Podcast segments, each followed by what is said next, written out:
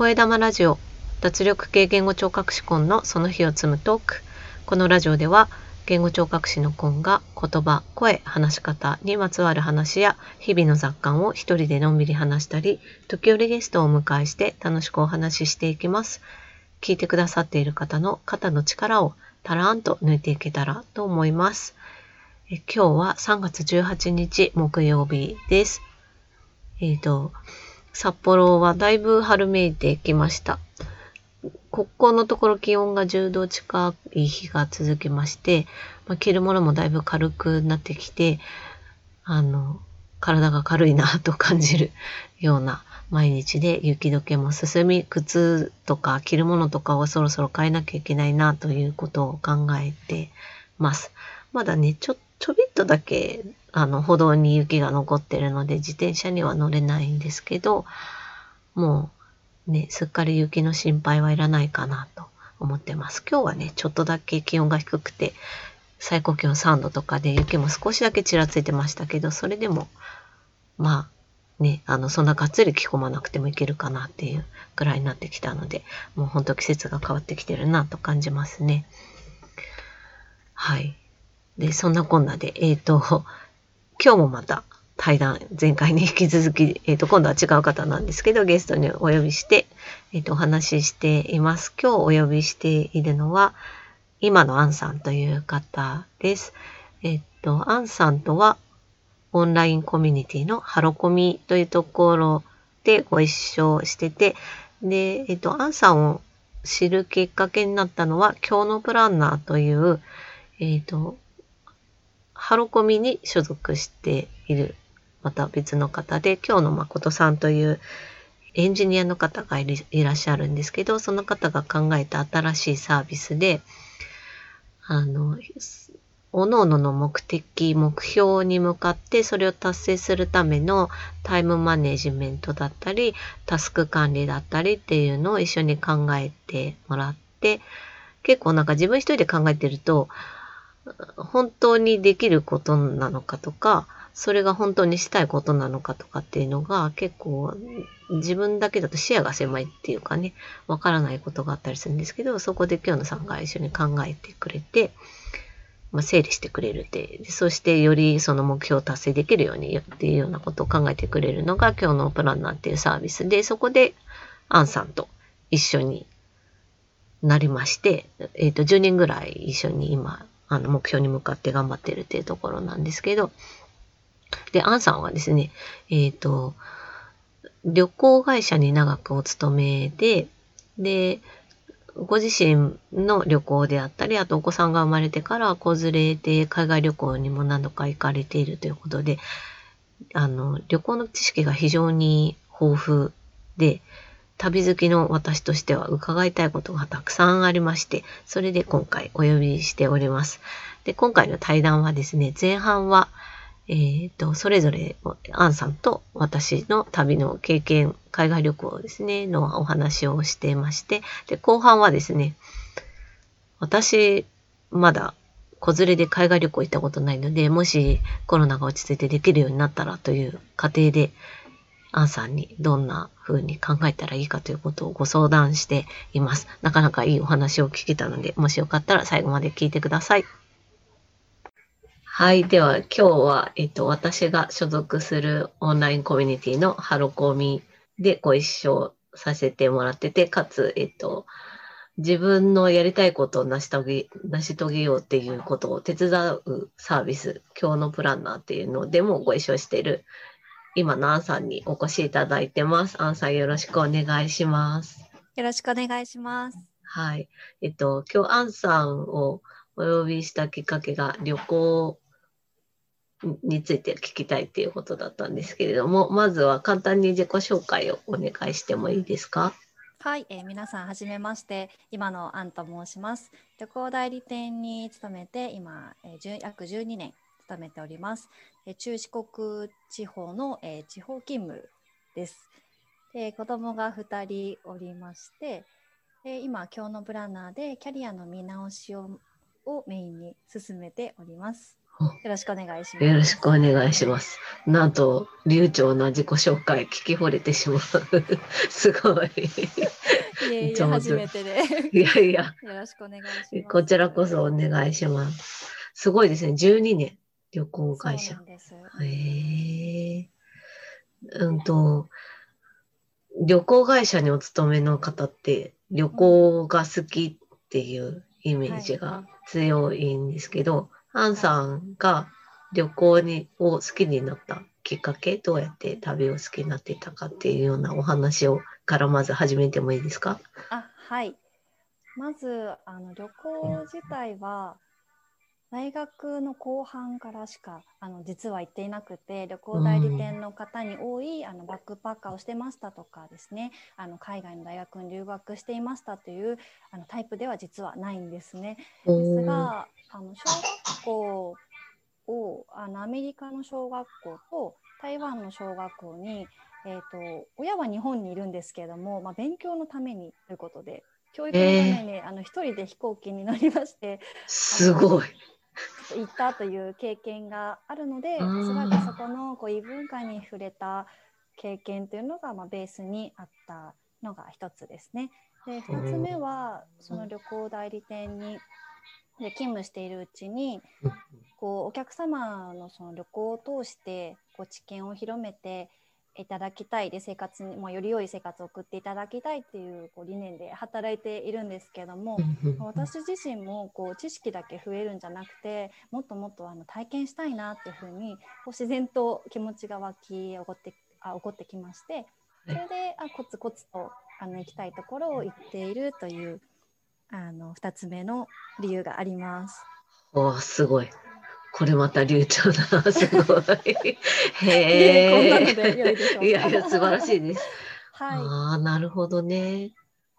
そうですよね。自分が実際にユーザーの経験を持ってうんお仕事するっていうのもね、はいあの、お仕事に膨らみが出ますよね。うん、そうですね。うんすごいな。実際今まで行ったところって数えられそうですか？結構たくさんありそうだけど。え何個でしょ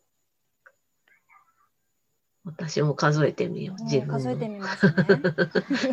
えーっと、そうそう、数えてる間に自分の、自分の話を私がしようかなと思うんですけど、はい私が旅を好き好きになったっていうより、うちの両親がですね、仕事すごい忙しい人で、休みがあんまりなくって、その時間を多分有効活用したいのと、うち自宅で自営業してるので、はい。その場所を離れたい欲求がうちの両親強かったなと思うんですよね。その非日常っていうものへの欲求。はい。で旅行行くよ行くのが多くて小学校ぐらいかな。毎年休み取れる時にうん。最初国内私北海道なので実家が。まず東京から始まり沖縄に行き、そしてグアムハワイっていう風に広がってて、うんうん、いいですね。うん、まあ、毎、うん、ほぼなんか毎年ぐらいかな、私が高校生ぐらいまでうん行けるときに行くみたいな感じで行ってて、もうなんかそういうもんだっていううん。感じで、なんか、うん、まあ両親もそれなりに楽しそうっていうか、はい。うん、なんか旅って楽しいのかなみたいな。あーそうですね。いうふうに思って、で、まあ留学アメリカにして、そしたら、あの、ヨーロッパが近いんですよね。アメリカからだと。日本から行くより。はい。なので行きやすい。あとアメリカ自体も広いから行くとこいっぱいあるっていうので、うんまあ自分で、あと私も刺激が結構好き、新しい刺激が好きなので、まあそういうので旅行して、まあ、いろんなこと知りたいみたいな。うんそういう感じですかね。旅うんうんはい。がいいなって思うようになった。あ、そうなんですね。はいアメリカは結構都市回られましたか？すごく メキシコとかも行けるから。そう、うんとね、あの、カリフォルニア州の南端に、はい。あの、あら、どうして名前忘れたんだろう。あの、南端に大きい町があって、あれなんだっけ。そこに友達が住んでて、はい遊びに行って、で、車で国境沿いまで行って、そこから歩いて国境を渡ってメキシコ側に行くっていう、ティワナっていう街。はい。なんでアメリカの街の名前忘れるんだろう。南端にしときます。サンホゼじゃなくて、わかる人はわかります。大リーグのはい。サンノゼアね、あ もっと来た違いますね。ものなんです。はい。えーと、サンディエゴ、サンディエゴです。思い出した、はいサンディエゴに行って、で、ティワナにこう歩いて渡るっていう経験をしたことはありますね。でもそれだけメキシコに。で、それはあの友達曰く、アメリカ人なんですけど、はい。あの曰く、メキシコに行ったとは言うなって言われました。ティワナに行ったけど、はい。あそこはメキシコではないって言われました。えー国境は越えてるか。まあ観光地みたいな感じだからじゃないですかね。あ、そうなんですね。うんこう陸続きで国境を越えることを体験できるそう都市みたいなそうそう感じなんです本物のメキシコではないみたいなことを言われてあ、なるほどそうなんですね。で、あ、なるほどって思って、うんうんうんその教えを忠実に今も 言ったとは言わないっていう。あとはね、ロサンゼルスに行ったり、サンフランシスコ行ったりうんですね。あと友達の結婚式で、どこだっけ？うんうんうんと、中西部のはい。田舎町に行ったことがありますね。ミズーリ州。うーん。イリノイ？ミズーリ州？あなんかその辺ですね。中西部。あとは、えっ、と、ニューヨークは好きでな、あの、電車とかバスとかで2、3時間で行けるので、学生の時は、1年に2、3回ぐらい行ってたかな。とか、あとは、あの、ボストンとか、はい。あと、どこだっけ、ニューオーリンズにも行きました。あ、そうなんですね。ジはい。ャズの。そうです、そうです。ねまあ、うん、そんな感じで、アメリカは少し回ったりぐらいですかね。え。はい。で、うん。あとヨーロッパちょっと行ったりぐらいかなっていう感じです、私の旅は。はい。うんと、旅行先っていろんなところがあって、旅行の目的もいろんなのが人によってあると思うんですけど、アンさんは旅行したいなって思うとき、どんなことがしたいと思って行かれることが多いですか？あ、そうですね。あの、その都市に行って、自然遺産か世界遺産も、こう、あの古き良きもの とか大自然を感じれることと、かつ、その街も近くて、ちょっとシティのところ、あの栄えたところと、あのリゾートの両方楽しめるところがを探すことが多いですね。具体的な国で行くと新婚旅行にアメリカのラスベガスに行ったんですけれども、ラスベガスって本当にこう華やかで街な街並み自体その街自体がテーマパークで、うん。あの楽しいところなんですけれども、うんうんショーとかも楽しんだりきらびやかなところがある反面あの砂漠地帯にありますので少しこうルート66を走っていくとあのグランドキャニオンとかアンテロープとかのそういったグランドサークルもあの楽しめるというところが魅力で。でそのグランドキャニオンとかのえっとグランドサークルツアーっていうのを1泊2日で入れてこう大自然を楽しみつつまたラスベガスに帰ってくるっていうのをえ楽しむっていうのをー、、面白い。うん、すごくあの刺激的でかつあの雄大な自然もこう感じることができてセドナとかのパワースポットとかも回ったりして、へそのご利益で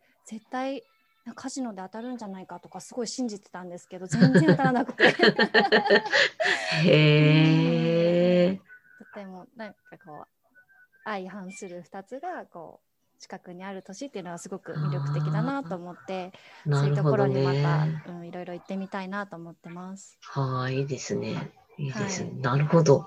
私は自然とかってうん自分の中にあんまりなくって、はい旅をするとしたら文化を体験したいっていうのがすごい強いんですよね。はいあの、ちょっとおかしいかもしれないんだけど、現地の人みたいに生活するような感じで、はいあの、街を歩きたいっていう願望が強くて、なんか、あの、旅行客とかに道聞かれたら合格みたいな自分で 溶け込んでるって感じですね。そうっていう勝手な妄想を広げてるんですけど、旅で。はいそうなんですよ。だから、なんか地下鉄を乗りこなすとか、公共交通機関を乗りこなすとか、迷わずに歩くとか、そういうところに。あとなんか、そう、あの、食べ物の注文とかも、うん。なんか、こう、パッとやるみたいな、そういう、んなんていうんだろう、なんかすごい、ガイドブックとかに載ってる、これを見るべきみたいなところは全然興味がなくて、はい。うん、なんか自分がここで暮らしてるとしたらみたいな視点を無駄に入れるっていうえー意味不明なことをします。じゃあマーケットとかでもこうさっさっと。そうそう買うっていううんコミュニケーションそうそうとかでそうスーパーとかやたら行きたがります。うんうんうん楽しいですよねス うんーパー。すごい楽しいですね。この肉どうしてやろうかとか。結構バスとかも乗りますか？バスとか地下鉄とか。乗れるなら乗りますね。うんうん。うん、台湾でも乗ったし、地下鉄はいなんかチェコ行った時も市電とかにも乗ったし、はい。市電っていうのかな、トラム？うんうんうん。あと、うん、日本国内でもなんかやっぱり基本公共交通機関をいかに乗りこなすかっていうことでに めっちゃ無駄なエネルギーを割くっていう、そういう感じわかです。ります。楽しいですよね。なんかこう行きはバスで行ってみたいな、帰りはそうそう電車そうそうでトライみたいな。そうそうそうそう。楽しいですよね。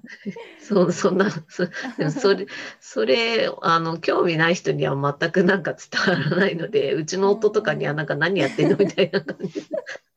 でもすごいわかります。なんあ私ハワイでどうしてもアヒポキ丼っていうのが食べたくて、はいはい地元の人に有名な。うんでそれがこのバスの何番ルートで乗れば行けるよっていうのを最新のガイドブックで確認して行ったんですけどほ最新のだったにもかかわらずその路線がなくなってて、う。うんうん。バスの運転手に一生懸命聞いて途中の住宅街に降ろされて。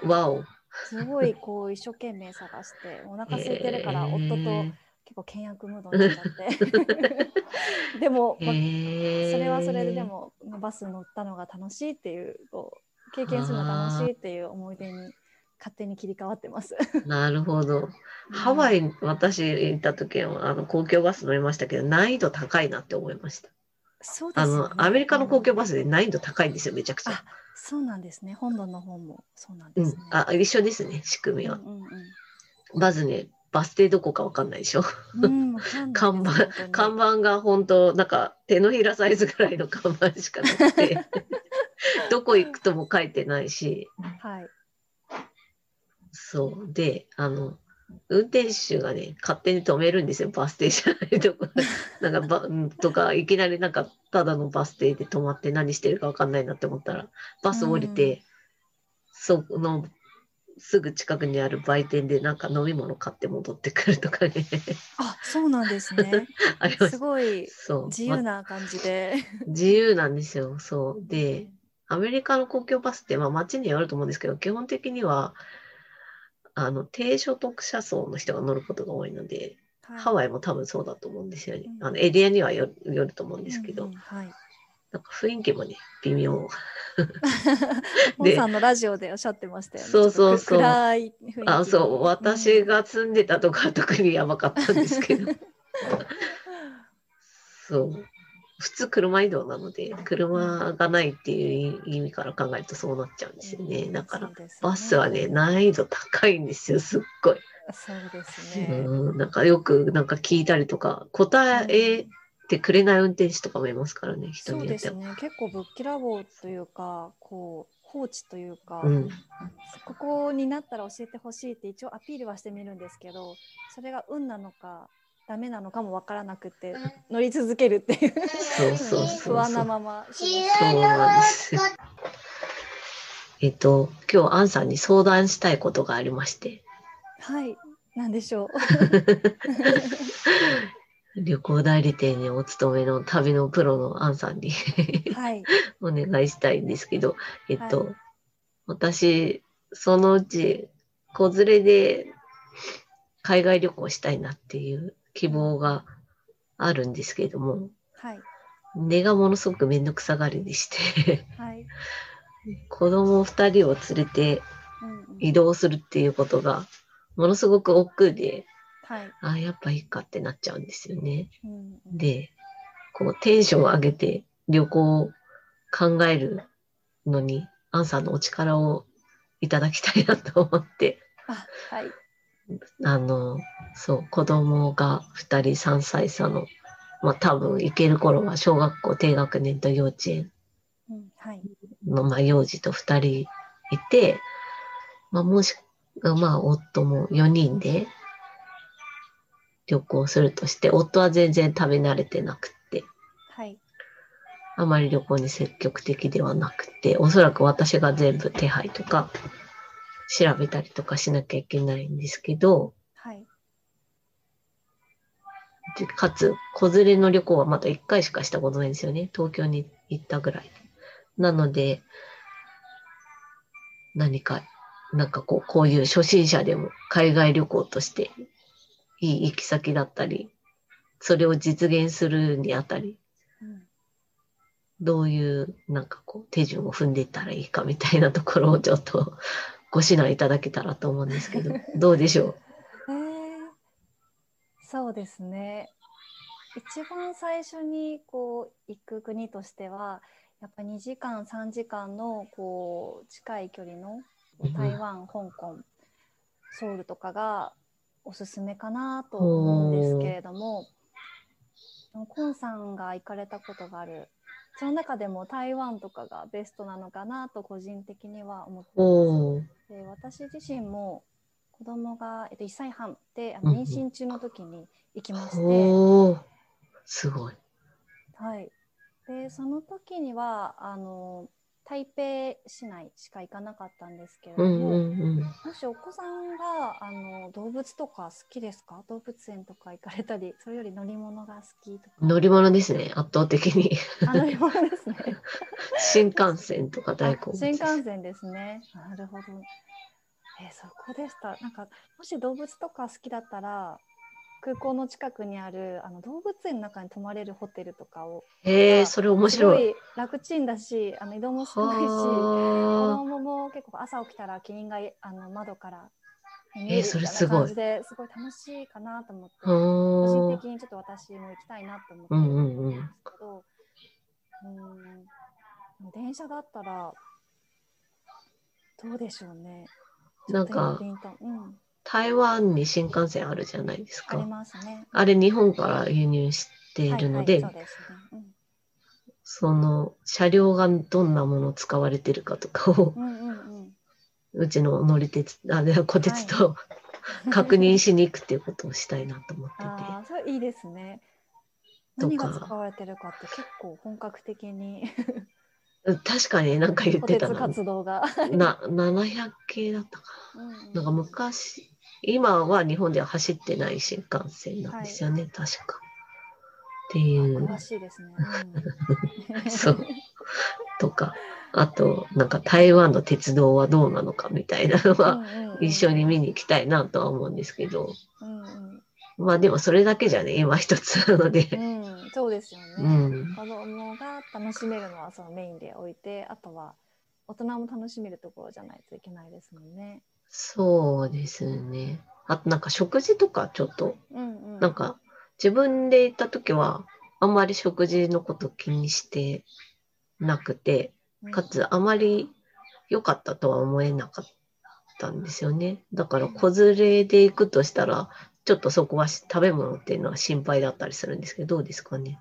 あそうですよね。食べ物は、また台湾の話になっちゃうんですけど、はいなんかこう子供向けのソウルもあの夫の家族を連れて3世代で行ったことがあるんですけど、ソウルはやっぱりこう辛い味付けがベースになるので、そこからこうあのちょっとそれを抜いてアレンジしてくださいってオーダーするのうん。は結構大変だなという印象があって、うん。反対に台湾はあのスープものとかが多いのでお日本ー人とあとあの子供がすごいあのお出汁の味とか効いていて食べやすいなという印象は受けました。はあ、離乳。食も持ってったけど、まあ、1歳児の時はですね、うん持っていきましたけど結構スープとかそういった優しい味付けのものはすごいたくさん食べてくれてへえ、口にあったので、うんよかったなと。なるほど、そうなんだ。たまたま私、台湾へ行った時にあまりいいところに当たらなかっただけなのかもしれない。確かに子連れとなるうんとその、ね、近い距離でうん、って思うと、まあ、東南アジアもまあギリギリうん、うん。検討すると思うんですけど、うんうんまあベトナムとかタイシンガポールうんバリとかうんだったらちょっとバリとかタイはお腹を下しそうとか心配になったりしますよね。ね辛いものんもそうだし。そうですね。まあ台湾確かに日本に近い雰うん囲気もうんあるから。そうですね。シンガポールも割とチリクラブとかそういったものを頼むと辛い味付けのものが多かったんですけど、うんうん子供があの何歳だったかな ?4 歳2歳の時にシンガポールとあと仙洞砂島に行ったんですけど、うんうんうんその時に結構マレーシア料理とかも多いので焼き鳥みたいなあのサテとかをすごいパクパク食べてて 結構子供の口にも合うのかなと思おいました。ー。なるほど。うんうん、カヤトーストとかもこう甘いジャムが入ったこうトーストとかもあるうん、朝ごはんはそういう、ね、辛いものだけじゃなくてそういうトースト系も楽しめるので、うー。ん、3歳6歳であればシンガポールなんかもいいのかなとはいい思いな。ます。うん行けたらいいな。そう仙洞砂島の USS ユニバーサル・スタジオ・シンガポーがテーマパークのデビューするにはすごくいいちょうどいい規模感であ、へえ。おすすめなんですよ。あの。ディズニーランドも東京のに行ったりうんうん。こう USJ も大阪に行くとすごい規模が大きくって、うんうんうん。そこに行くまでも大変ですし、うんうんうんそこで並ぶのも、ね、結構大変じゃないですか子うん連れだと。うん、確かに。もうシンガポールの規模だと結構半日でこう回れてしまうぐらいの規模感で、うーん日中ちょっと午前中に回ってでもう日差しが強くなってきたら近くにあの大きな水族館があるのでそこで少し涼んでへえ。もしくはなんかサメがこう水槽にいるのを見ながらこう流れるプールでちょっと遊んで暑い時は水に入っておいてまたちょっと夕方ぐらいになったらアトラクションに乗るとかはあ、そうい。うテーマパークのデビューするのも楽しいへかなえ。と思います。うんおー素敵。いいですね。うん楽ですね。はい。考えね。、あちこち行くこと考えなくていいっていうのはいいですね。あそうですね。あとは、うんやっぱりこうプランニングあれこれ考えたりこう朝昼晩ご飯た考えるのすごい大変だし、うですねちょっとぐずってる時に出かけるのってタイミング難しいと思うんですけど、すごいあの子連れ旅行におすすめしたいのが、うんクラブルームをあの予約するっていうのをすごくおすすめしたいです。おークラブルームって何ですか？クラブルームっていうのがあのこうちょっとこう高層階に。飲み物とか軽食がこうフリーで食べれるよっていうそういうクラブルームにアクセスできるああ、テーマパークの中で。あ、うんえっ、とホテルですね。あ、ホテル。へーホテルの中で朝朝食会場とはまた別でこうちょっと高層階のところに夕方はお酒とかも出るし、こう簡単な軽食とかも出るしでお昼ご飯も軽くも食べれるのでなので子供連れで新しいところにまた行って食べ物を食べるっていうハードルがすごく下がる、ちょっともう疲れてるし、うん。子供もぐずってるからもうあの夕方は軽くもうクラブルームで全部食べちゃおうみたいな感じで大はあ。人もお酒を飲んででこうって言ったりそのままもう部屋に行くっていうのができるのでちょっとまあプラスお金はプラスになるんですけどこうトータルで見るとすごい満足度が高い。みんなが確かこにね。うストレスが少ないっていうので私はあのそうですねクラブルームをちょっとこう分泊して前半はなしで行って後半はクラブルームをつけるとかですね。ちょっと疲れてへきたらアレンジするとかをー。してこううまへくあの、ね、オプショナルツアーで1日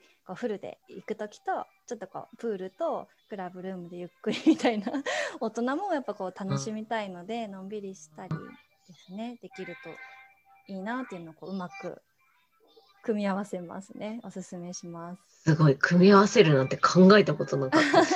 さすがって感じ。はいへー。あと、コンさんが、その、いろいろどこか、まあ、フラット、好きなところ、食べ物を食べたり、美術館行ったりとか、うんうん一人でちょっとゆっくり楽しみたいなっていう要望があったら、あのホテルによっては、そういうキッズアクティビティとかがあって、お任せできるんですよ。それが、まあ、本当に、うん、あのシッターサービスといいますか、でも、うんあの折り紙やったりとか、うんうん。こう英語を話せる環境でこうちょっとこう異文化にも触れながら、いろいろあのアクティビティを考えてくださってそれで子どもたちがあの楽しんでるしかつ私も楽しめるっていうところですごいおすすウめです。ィンウィンですね。素晴らしい。ウィンウィンです特に乳児はちょっとこう預けるの不安だと思うんですけど、うん本当にまさに3歳4歳ぐらいからこう預けれるので、うんうんうん。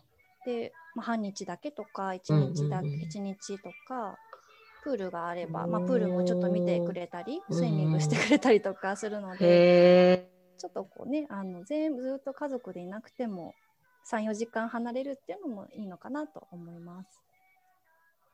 ー。ちょっとなんかすごい自分の中には全くなかった考えを教えていただいて、うん、えー、めっちゃ楽しそうっていう、今、ね脳内沸騰中なんですあけど。本当ですか？ねこうなんか行きたいところあれもお店見たりちょっと一人でゆっくりしたりとかしたいですよね、したいせっかくしたい新ですよしいとこ行ったら。うん。したいですよ。なんか子連れだとどうしても子供メインで考えなきゃみたいのが、また面倒くささでつながってたんですけど、うん。そうですよね。そうか、海が外だとそういうね、子供を見てくれるサービスが使いやすいっていうのはありますよね。あそうですね。結構あの皆さん頻繁に使われているから、毎日多分預けられてる方もいらっしゃいます。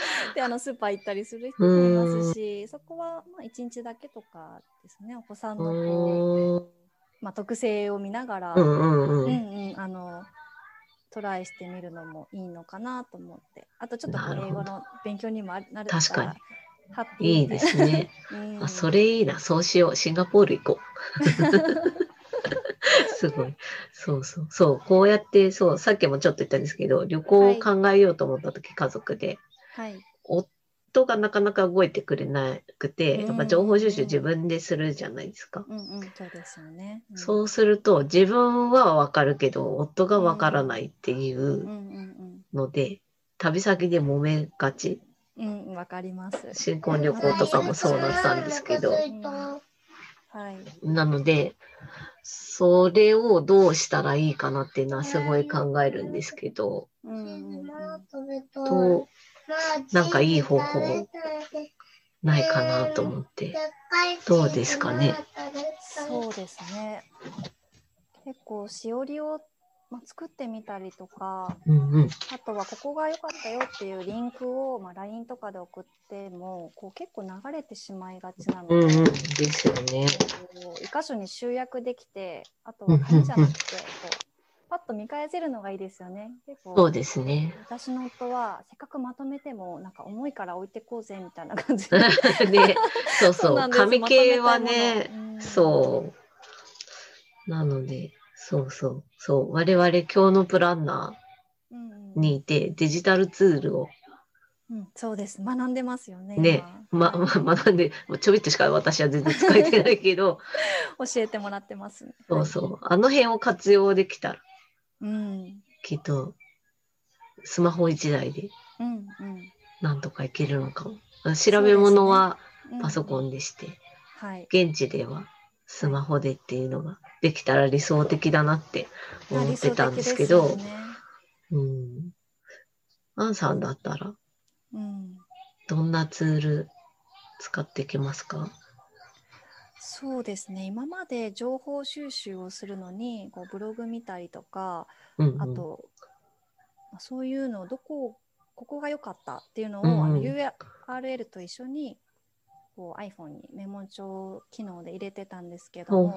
それをやっぱりこうあの共有するのが難しかったので、うんうん。まあ、あの京野さんがこううんうん。教えてくださった Notion ですよね、うんをあの今日のプランナーで使っていろいろこうカテゴライズしてこうどんどん情報源とあと自分のコメントとともにこうストックしていけるのでおうあれで分けてったらすごいでお互いアクセスできたらいいですよね。食べ物はこれがすね。いいと思ったよとか、うん、アクティビティはこんなのどうかなとかをこうストックしていける場所うんうん。ですぐ、あの取り出して見れる場所としては Notion がいいなって思ったんですけどそうですね。日程表的なこうパッと見れるのは、うんうん。ねどどうです？コンさん、なんか、うん。うん。なんか私はトレロ、はい、スマホで使うならトレロの使い勝手がいいなってうん。思ってて、ただそのトレロって、なんて言うんだろう。あんまり情報を増やしすぎると見にくくなっちゃうっていうところが、使いにくうん。くなってくところかなって思ってたので、なんかそのある程度 Notion でこう情報を貯めて、それを集約するものとしてパッとアクセスするのにはい。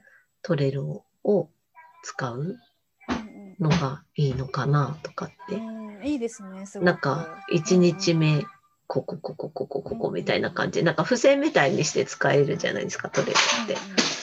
だから、なんかこう流れとかも縦スクロールで見れるし、で、2日目は、2日目のコラム作って、みたいな感じでやっていけると、うん、いいのかなって思ってますけど、どうですか、うんうん、いいですよね。しかもこう項目が付箋みたいにっておっしゃってたと思うんですけど、こうスライドですぐ動かせるから、うん、そいいうですそうそう。よね。ししかもこうカード自体に項目自体に色つけれますよね。あ、そうそう。ね、私あの子連れで旅行するときは。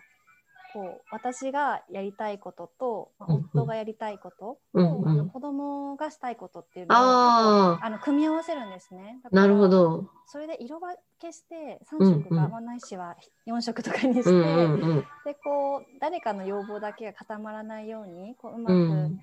こう美術館行ったでちょっと静かにしてくれた後は、まあ美味しいものを食べてその後はちょっとこう広々としたやっぱり公園は子供が大好きなので、うんうんうんうん。そうっとこう公園に行ったりプールの時間を入れたりなるほど。そういうのをこう色別にすると分かりやすそうですよね。確かに。で、それをまた、あうん。の、カードを自由に前後とか左右とかに移動できるので、はい。まあ、こういうふうに移動し、なんかうこう、とりあえずそうやって組んでおいて、後でまた、ちょっと今日違う出来事起きたから、じゃあちょっとスケジュール変えてみようかとか、そういうのもしやすいですよね、きっとね。本当ですねうん組み直しして、なんか無理のない過ごし方ができそうでねすね。、できそうですよね。ね。なんか活用ができそうだし、アンさんも Notion と Trello と使えるから、そういう提案ができ できるんじゃないかとかっていう、なんか本当に自分で旅行するときはぜひ相談に乗っていただきたいな はい、ってぜひないんか思ます、ちょっとね。鉄道に関しての知識が少ないので。あ、で、で、で、そあ、まあ、そ、そこだけは自分で調べます。あ、そうだ。あとあれですね。Google マップの話もしてましたよね。なんあか、行きたい場所を漏れなく行けるようにっていうう。んうんうん、そうあの前ハロコミのイベントで薬味さんが Google マップもよくあのピン止めうんうんうん。して活用してますよっておっしゃってて、こうまさにこう去年ん一昨年かな？こう、うん。香港に、えー、と私あのまあワンオペ海外旅行じゃないんですけど、うん。子供を連れて行ってあの現地で夫と合流してうん。帰ってくるっていうのをやったんですけど、やっぱりその時にこう目的地でやらなきゃいけないこと行かなきゃいけない場所っていうのが、こう情報としてはあの URL とか全部メモしてあるんですけど、うんうん。まあ空港でこう子供が走り回ったりこう興奮して どこかに いろんなもの興味持って、うん。2人がやってる中でそこに目をこう配りつつうん。でもあの何かを借りたりとか、うんうん。鉄道はどこだったかなとかそういうのをこう同時進行で見るのってすごくしんどかったのでそうですよで事ね。前に、うん、じあの別全部1日目のこう行かなきゃいけないところとかあとはあの調べてもちょっと行き方が分かりにくいような、あのウォールアート香港で行ったんですけどそこを全部あの住所を細かく入れてほうほう。これはあのなんかこうビルの景色があるウォールアートみたいな感じで自分で入れて。へでしたらこうあとはもうそこのくあの駅に到着したらそこに進むだけだったので子連れ旅行にもすごいストレスをやっぱり軽減するっていう意味では、うんうんうんうんうん夫とも共有できますしーそうですうね。ん、そうこうね片方がちょっと子供のお世話をしてたら片方がじゃあそっち進もうかみたいなのが、こう共有できるから、うんうんストレス軽減できると思いました。なるほど。うん Google マップも子連れ旅行に活用ができるって。こううんうん、何も考えなくていいのがいいですよね。そうですね。うん。あのうんあれです。脳のメモリをいかにそうですね。有効活用するか。すなわちこう考え事はできるだけ少なくっていううんうんうん。ところでツールをうまく使っていきたいですよね。そうですね。なんかイライラする時間をちょっと減らして、やっぱり楽しい時間を過ごしたいですよね。ああ確かにそうですねねせっかくの旅行だしねいいはい経験で、が多い時間にしたいですよね。うんうんうん。そうですね。確かに。いや、なんかいろんな話がどんどん広がっていくし、もっとお話聞きたいんですけども、はい。とひとまずは今日はこの辺で終わりにしようかなと思うんですけども、またはいなんか私が本当に旅行に行ける時になったら、ぜひとも、あの、プランニングから、手配からいろいろご相談させていただきたいなと、はい。改めあそうでて、すね。ううんん、強く思いました。ありがとうございきっとます。そう思う方いるかもしれないので、はい。そうですね。なんか手配のこうちょっと日にちをずらしたらチケット安くなる。よとか、うんうん、あとは出発地をこうちょっと変えたらいいよとかですね、いろいろこう小技がありますので、航空券探す時の、はい、ぜひ相談してください。はい、そうですね。お願いします。ということで、はい今日は今のアンさんにいろんな旅の楽しいお話を伺いました。ありがとうございました。はい、ありがとうございます。ありがとうございます。